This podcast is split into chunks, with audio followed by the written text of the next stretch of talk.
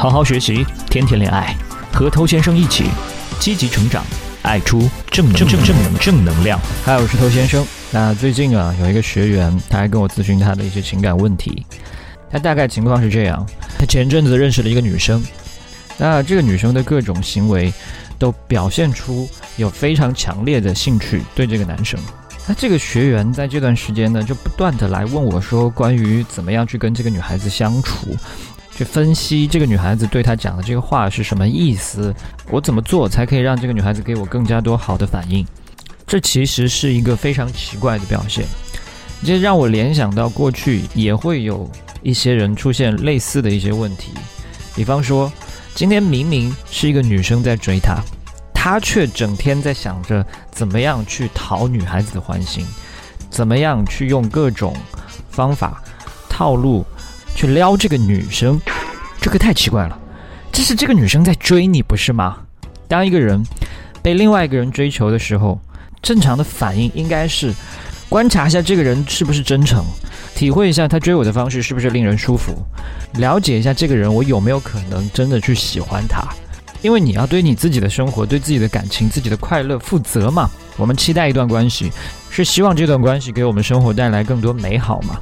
因此，你选择一段关系的时候，肯定会有自己的标准，而不是说任何一个关系都可以。所以你需要了解嘛，需要判断嘛。他怎么会连这些都不考虑，然后还反过头来去追求这个女生？那还有一种人啊，他是刚刚才跟这个女生接触没有多久。他就开始考虑和这个女生长期相处的问题，就开始渴望这个女生成为自己的女朋友。不是这个怎么就这么随便呢？怎么就随便的去接受一段关系啊？随便的就跟一个人在一起，这么希望被人得到？就这一些很奇怪的表现啊，反倒会让那个原本可能对你有兴趣的女生，慢慢的离你越来越远。一开头她愿意接触你。甚至对你倍感兴趣，一定是对你有一个非常好的第一印象。但是随着这种接触了解之后呢，发现你如此的匮乏，对追求者来者不拒，甚至还担心追求者会不喜欢自己，那他一定会大失所望。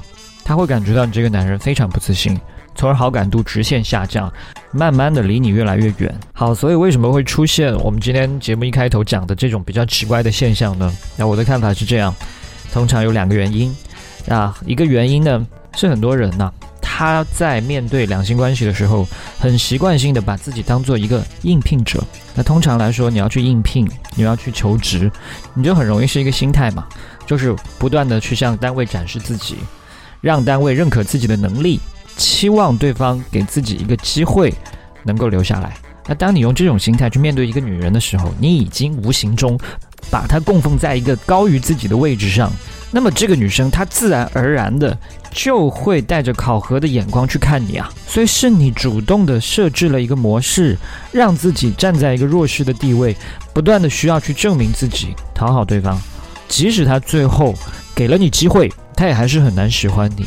因为你这种状态呢是没有办法令他崇拜跟欣赏的，所以你不应该去把自己当做应聘者，你应该把自己当做用人单位，尤其是面对那种对你感兴趣，甚至在追求你的女生，你怎么会毫无要求呢？你假设一个公司，他如果在去面对应聘者的时候，都是极度的迫切殷勤的求他来自己的单位上班，那这个应聘者一定会去质疑这个公司真正的实力的。所以正常公司要干嘛啊？观察呀，考核呀，试用啊。好，除了这个心态以外，那还有一个原因呢，说起来就有点扎心，就是很多人呢，他在内心深处，他真的觉得自己是不配的。真的觉得自己是没有资格的，所以一旦遇到有人跟自己接触，甚至有人对自己感兴趣，就会觉得倍感荣幸。那你觉得没有资格的事，你自己觉得不配的事，不敢渴望的东西，通常呢，他们都会离你很远。比方说，有些人呢，他会觉得自己一辈子都买不了车，开不了车，那这种想法通常会影响到他最后真的没有办法开上车。他不敢去向往，他就会变得更加安分，会去降低自己的目标，逃避那种他认为不可能达到的生活。所以一旦有某些机会出现了，他都不敢相信是真的啊！有女孩子愿意跟我接触吗？